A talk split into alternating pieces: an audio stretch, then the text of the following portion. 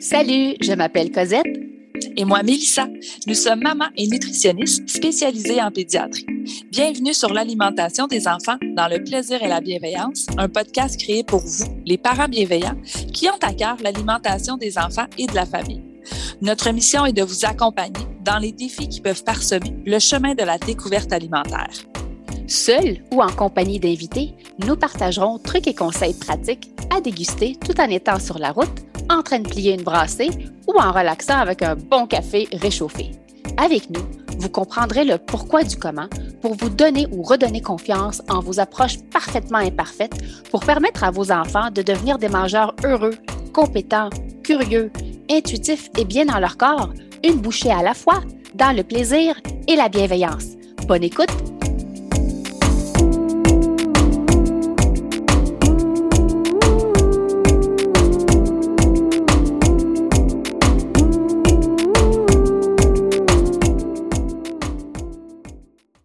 Salut le parent bienveillant et bienvenue au podcast L'alimentation des enfants dans le plaisir et la bienveillance. Salut Cosette!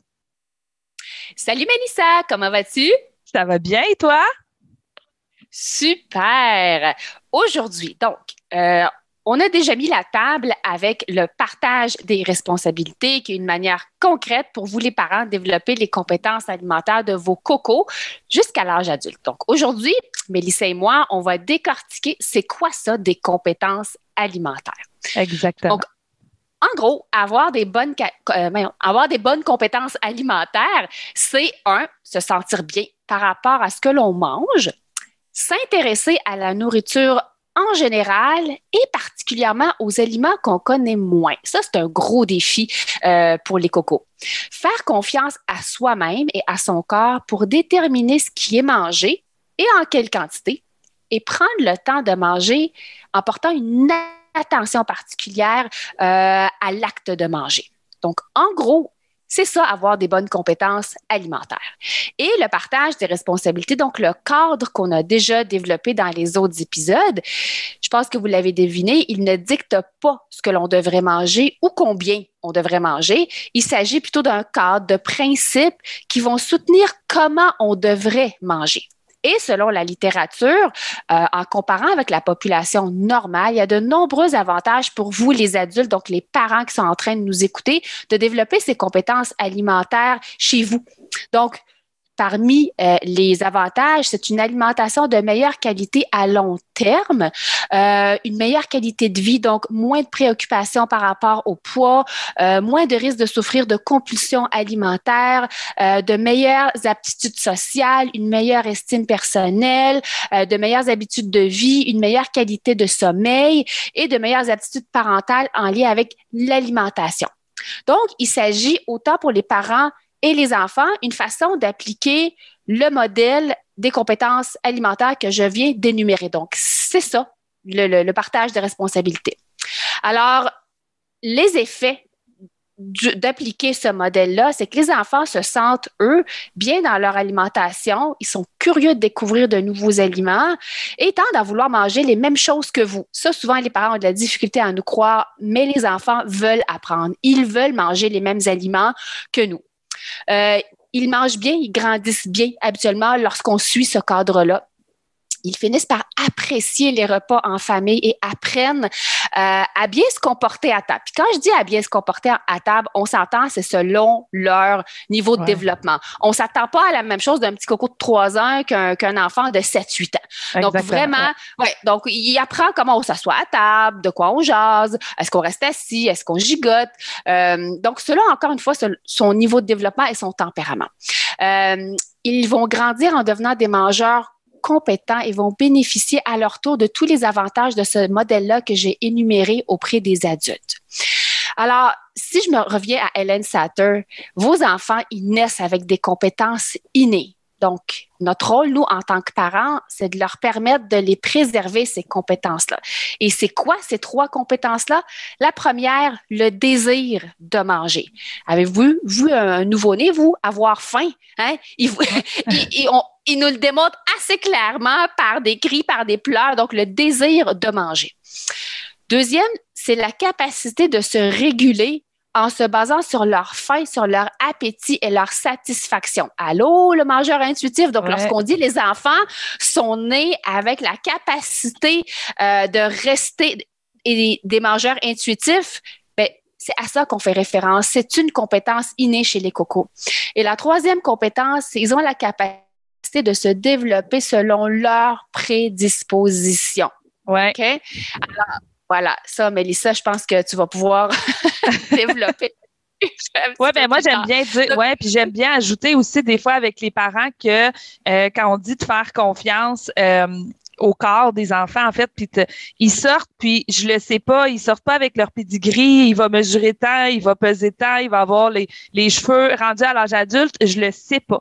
Donc, moi, pendant l'enfance, pendant l'adolescence, je peux pas, faut que je fasse confiance au corps de mon enfant, puis je veux que mon enfant apprenne aussi à faire confiance à son corps parce que c'est vraiment lui euh, qui va justement, là, euh, pouvoir justement euh, grandir et euh, euh, avoir une croissance qui va être optimale. Puis quand on dit qu'on veut pas que les parents viennent interférer avec ces, ces compétences innées-là, ben on l'a bien vu avec le partage des responsabilités, justement. Si le parent ne fait pas confiance au corps de son enfant parce que l'enfant peut-être est au plus bas dans les courbes ou à l'inverse, l'enfant est au plus haut dans les courbes, puis là, on pense qu'il faut qu'on fasse attention, il faut qu'on prévienne des il faut qu'on prévienne euh, des choses pour, euh, pour, pour, pour, le futur, ben à ce moment-là, je viens interférer avec cette capacité-là que le corps va avoir de faire grandir votre enfant comme il se doit et comme la, euh, la, génétique va l'avoir déterminé parce que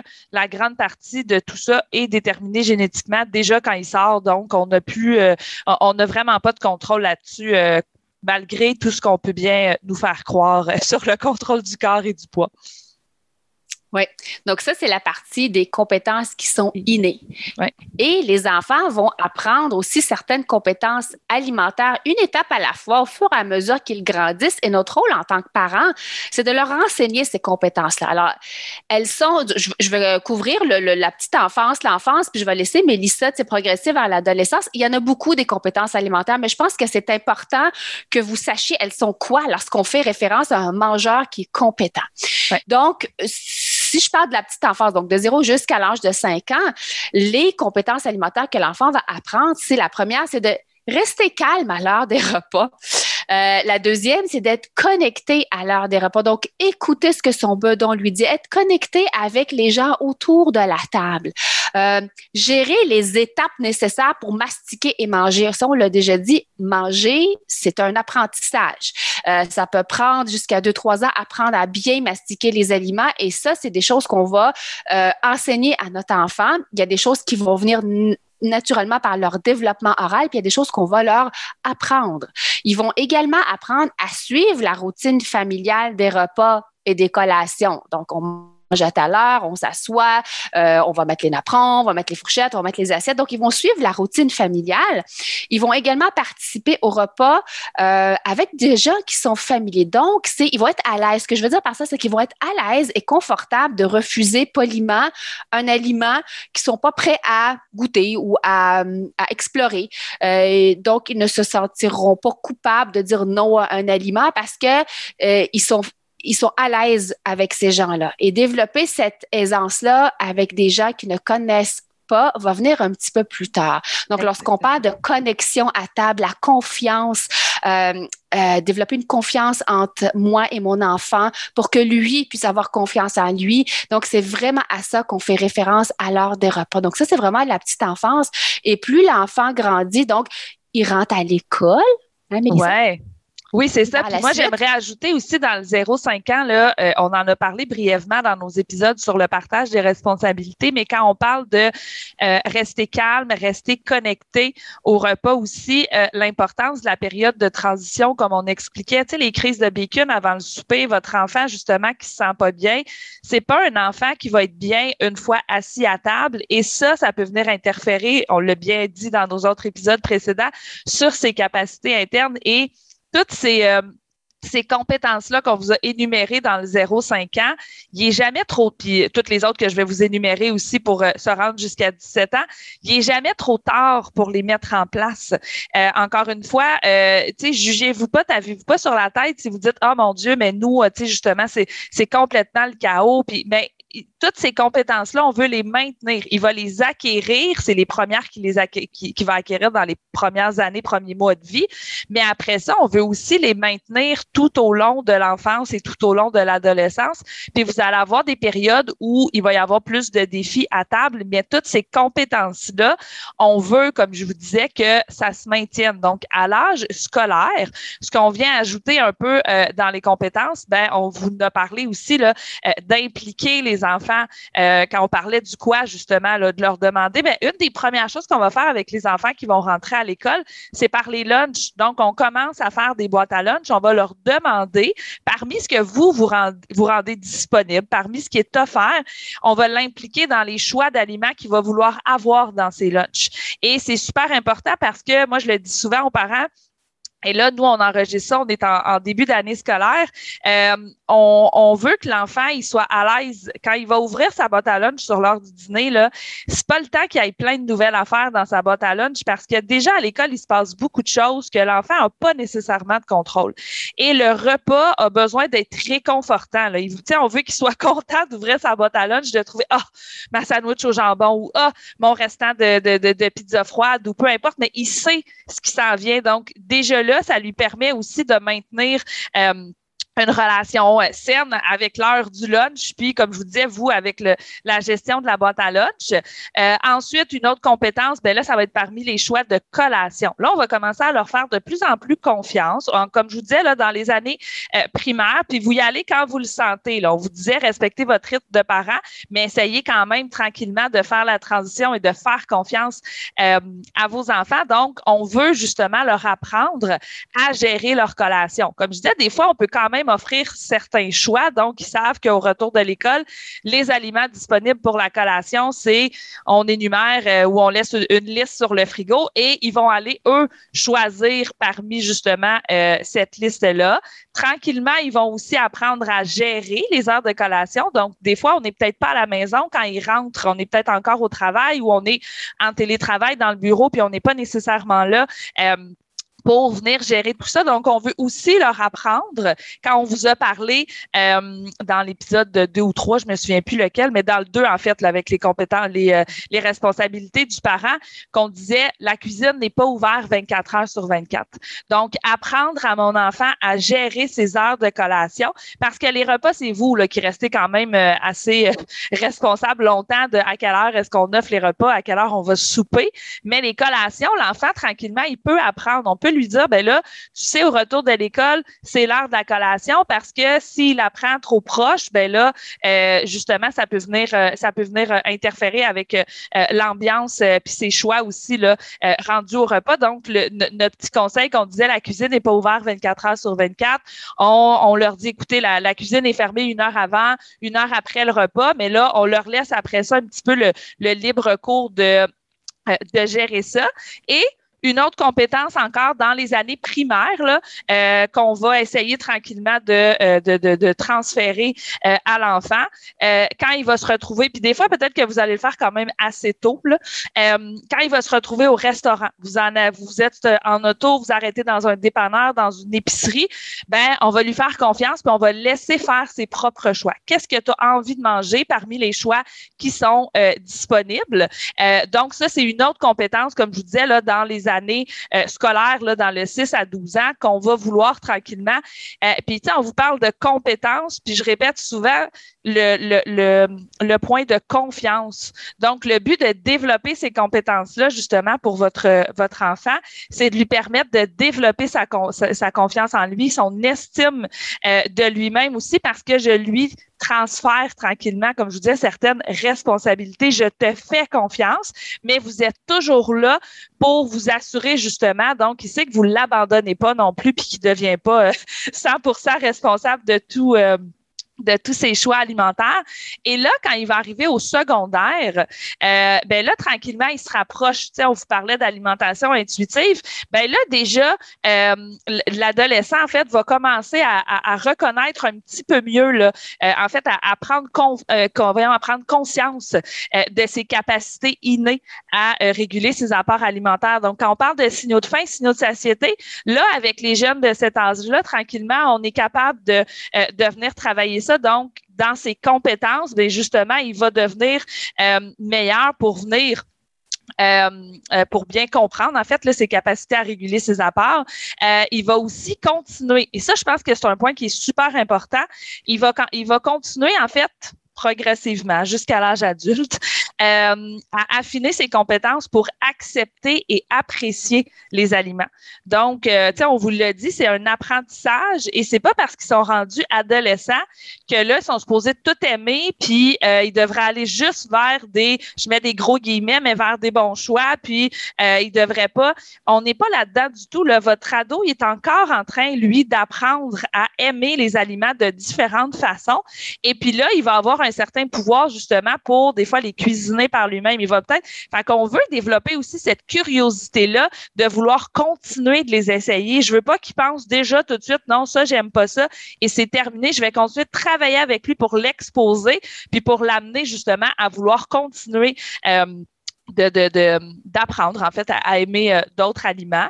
Euh, ensuite, ben, indépendamment, il va commencer à apprendre aussi à planifier euh, et à sélectionner des aliments pour des sorties extérieures. Puis moi, des fois, je donne l'exemple d'un jeune ado qui commence à travailler à l'extérieur de la maison. Ben là, c'est lui qui devrait gérer s'il y a un lunch à prendre quand il va être au travail. C'est pas vous nécessairement. Vous pouvez, comme je vous disais, l'aider. Hey, as-tu besoin de lunch? Est-ce que tu as besoin que je t'achète des choses?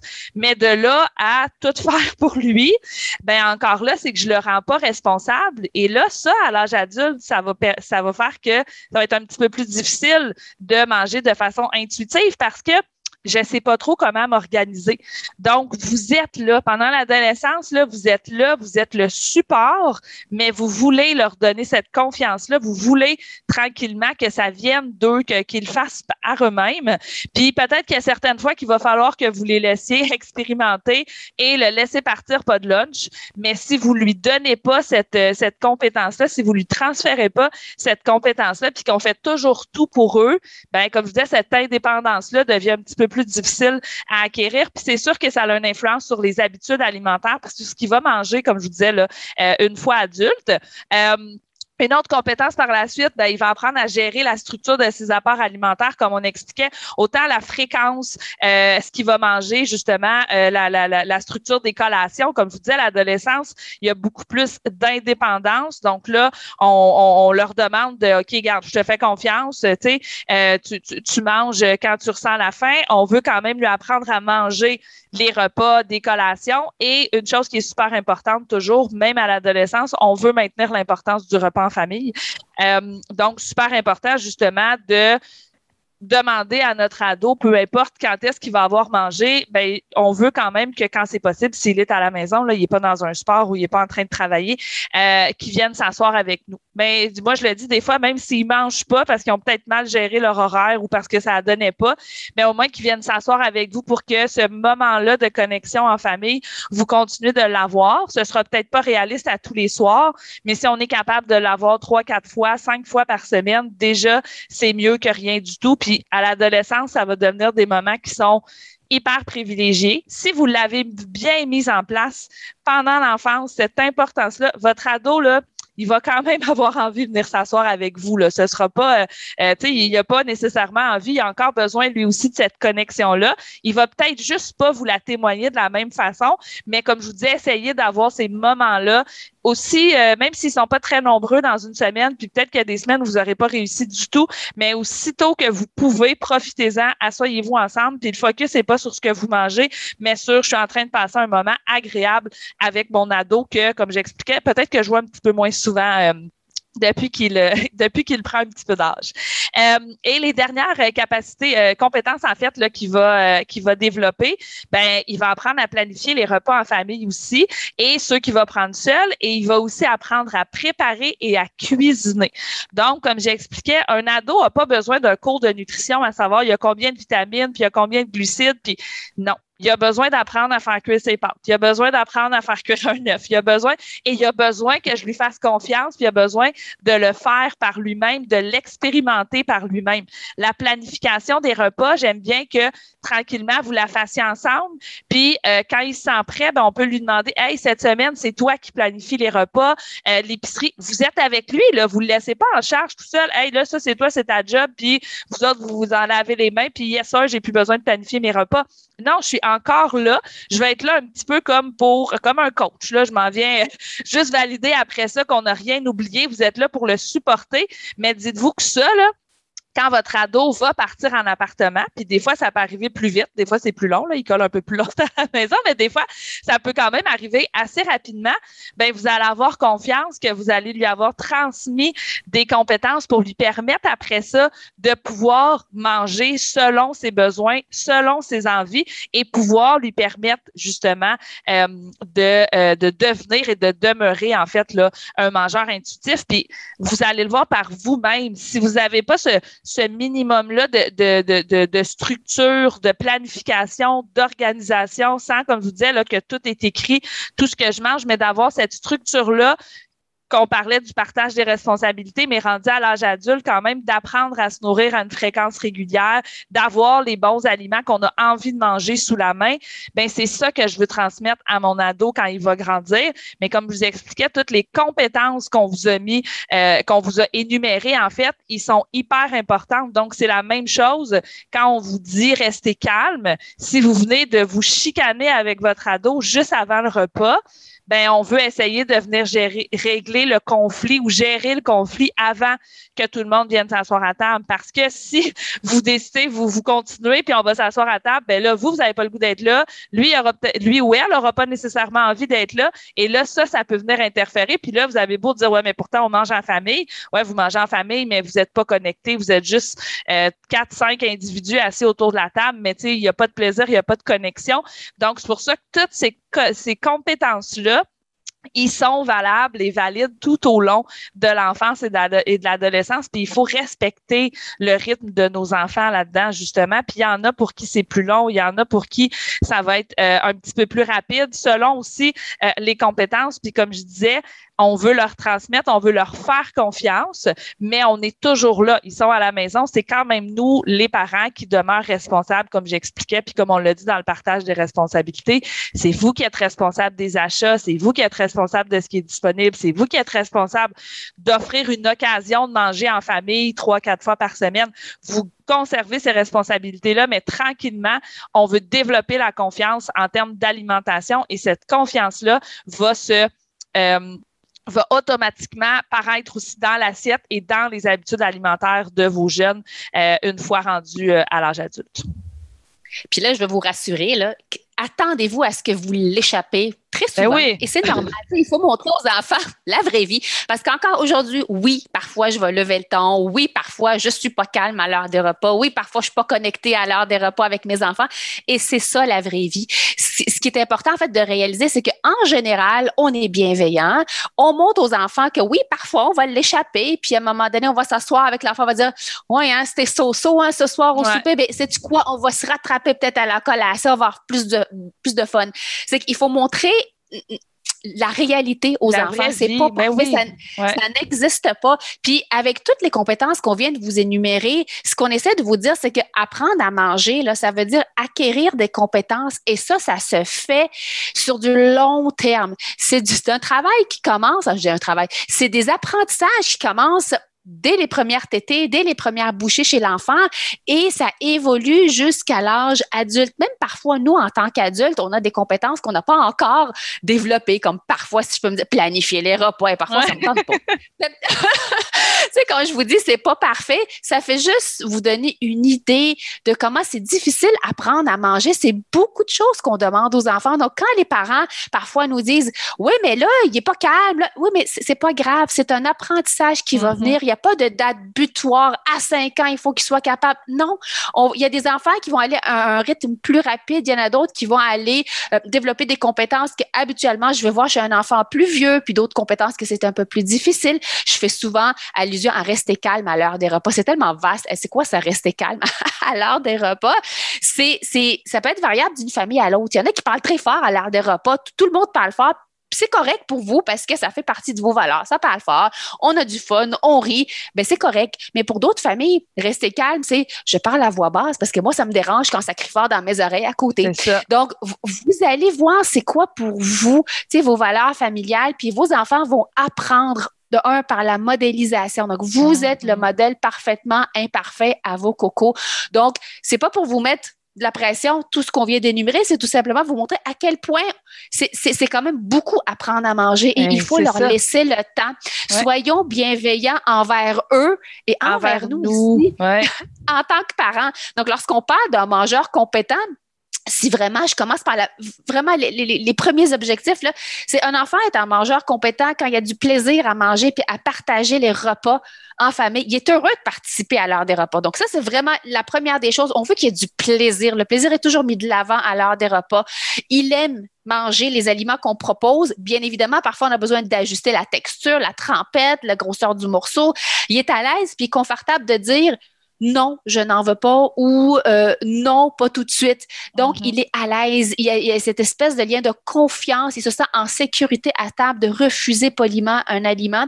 Il peut être curieux devant la nouveauté. Curieux ne veut pas dire il l'a mis dans la bouche. Hein? Il va juste des fois poser des poser questions. La question. Mhm. C'est quoi? Qu'est-ce que ça fait dans ta bouche? Ça vient de où? Oh, peut-être pas pour tout de suite, mais cette espèce de petite curiosité euh, devant la nouveauté. Puis, un des points importants, c'est qu'un enfant va manger autant ou aussi peu qu'il en ressent le besoin.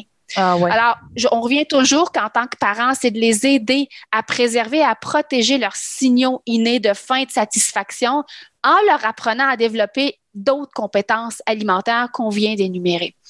Alors, si lorsqu'on fait référence à un mangeur compétent, c'est à ça qu'on fait référence. Donc, on ne devient pas, il n'y a, a, pas de date butoir. C'est un travail qui se fait à long terme. Donc, exactement. Puis peut-être, ouais, puis en énumérant les compétences, peut-être que vous-même, vous vous dites, ben, tu sais, je veux dire, moi, j'ai, j'ai, pas nécessairement appris ça, ou, puis c'est normal comme adulte aussi, des fois, de réaliser que, ben, Khalid, mais tu sais, dans le fond, comme on dit, c'est que comme adulte, ben vous allez apprendre avec vos enfants aussi. On parlait de la fameuse planification des repas, mais ça se peut que vous vous sentiez pas compétent quand vient, vient le temps de faire à manger, quand vient le temps de faire cuire des pâtes, quand vient le temps, vous voyez une recette, puis pour vous, c'est déjà parce que vous n'avez pas confiance en vous. Est-ce que c'est grave? Non. Est-ce que vous allez commencer à revenir sur vos parents puis leur dire, ben, t'aurais dû m'apprendre à cuisiner? Non, c'est pas ça du tout. Mais pourquoi ne pas justement vous aussi développer votre confiance? Puis on vous demande pas de devenir Ricardo, là. Euh, tu sais, moi, souvent, j'ai des gens qui vont me dire, ouais, mais moi, je ne sais pas quoi faire à manger. Puis là, moi, euh, tu sais, des fois, je, regarde mon frigo puis je le sais jamais. Ben, je dis, ben, moi non plus. Moi aussi, j'ai besoin d'avoir des idées de recettes, de suivre des recettes. Là, moi, je suis pas, je rouvre le frigo puis ah, tiens, je vais prendre ça avec ça et ça et je vais mixer ça. Ça va être super bon. Ça, c'est, je veux dire, il y en a qui l'ont, il y en a qui l'ont pas. Puis comme je dis, la grande majorité des gens qui l'ont, aujourd'hui, ils développent des recettes où ils sont chefs cuisiniers. Vous, vous avez un autre travail, vous avez plein d'autres compétences, mais ça n'empêche pas le fait que vous pouvez avoir du plaisir à cuisiner les repas, à planifier les repas, mais en, développant votre propre confiance en vous comme parent. Puis c'est ça qu'on veut développer avec les enfants.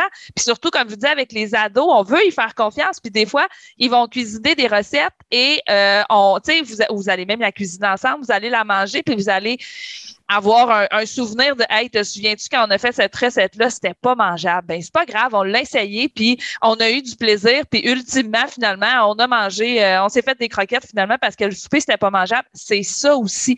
On recherche pas la perfection dans ces compétences-là, autant la planification, le fait de cuisiner, le fait de j'écoute toujours mes signaux de faim, mes signaux de satiété, et on n'est pas du tout là-dedans, mais le, le fait de développer ces compétences-là, va venir travailler avec le petit humain que vous êtes en train de, euh, de, de, de, de, de, ben, pas de bâtir parce qu'il n'est plus dans votre ventre, mais que vous êtes en train d'élever justement et ça va développer sa confiance en soi, son estime de soi et tout ça sont des aspects qui sont super importants euh, pour le développement de le développement de nos jeunes. Euh, fait que si, en terminant, si on avait trois points, Cosette, justement, qu'on veut retenir là, au niveau de qu'est-ce que c'est qu'un mangeur compétent, puis comment, euh, qu'est-ce qu'on veut que les gens retiennent en fait aujourd'hui de notre épisode? Bon, si j'ai trois points à, à souligner, c'est que nos enfants naissent avec des compétences innées puis notre rôle, c'est de leur permettre de les préserver. Deuxième point, c'est notre rôle est également de leur enseigner certaines compétences alimentaires et c'est pour ça qu'on revient toujours au cadre proposé dès la petite enfance euh, avec le partage des responsabilités pour les accompagner dans leurs apprentissages. Et sachez qu'il y a de nombreux avantages, comme on les a énumérés en début de l'épisode, euh, pour les adultes de développer eux-mêmes aussi leurs compétences alimentaires. Et là, ne vous inquiétez pas, pour les compétences dans les prochains épisodes, on va probablement les décortiquer pour vous donner des trucs et astuces pratiques sur surtout comment rester calme à l'heure des repas, comment être connecté. Mais qu'est-ce que ça veut dire être connecté? Je suis pas connecté. C'est pas connecté après mon téléphone ni mon iPad, là, c'est autre chose. Mais euh, en gros, on voulait juste mettre la table sur c'est quoi un mangeur compétent, puis on va vous accompagner là-dedans dans les futurs épisodes. Alors euh, voilà, j'espère que vous avez aimé cet épisode et si c'est le cas, abonnez-vous à notre balado. Si le cœur vous en dit, vous pouvez nous laisser une note ou un commentaire écrit car c'est comme ça qu'on peut faire connaître ce podcast à d'autres parents, futurs parents qui gravitent autour de la parentalité en général. Vous pouvez aussi nous écrire en tout temps si vous avez des questions ou des inquiétudes en lien avec l'alimentation de vos enfants. Ce podcast, on l'a créé pour vous et on souhaite du plus profond de notre cœur de maman et de nutritionniste qu'il puisse répondre à vos besoins là, maintenant. En plus, tous les épisodes sont également disponibles sur nos chaînes YouTube, donc si vous préférez nous voir parler ou simplement lire les sous-titres, ben, sachez que c'est possible. Merci tellement d'être là. On a déjà hâte au prochain épisode pour continuer de connecter avec vous et de jaser alimentation des enfants dans le plaisir et la bienveillance. Bye Mélissa. Bye Cosette.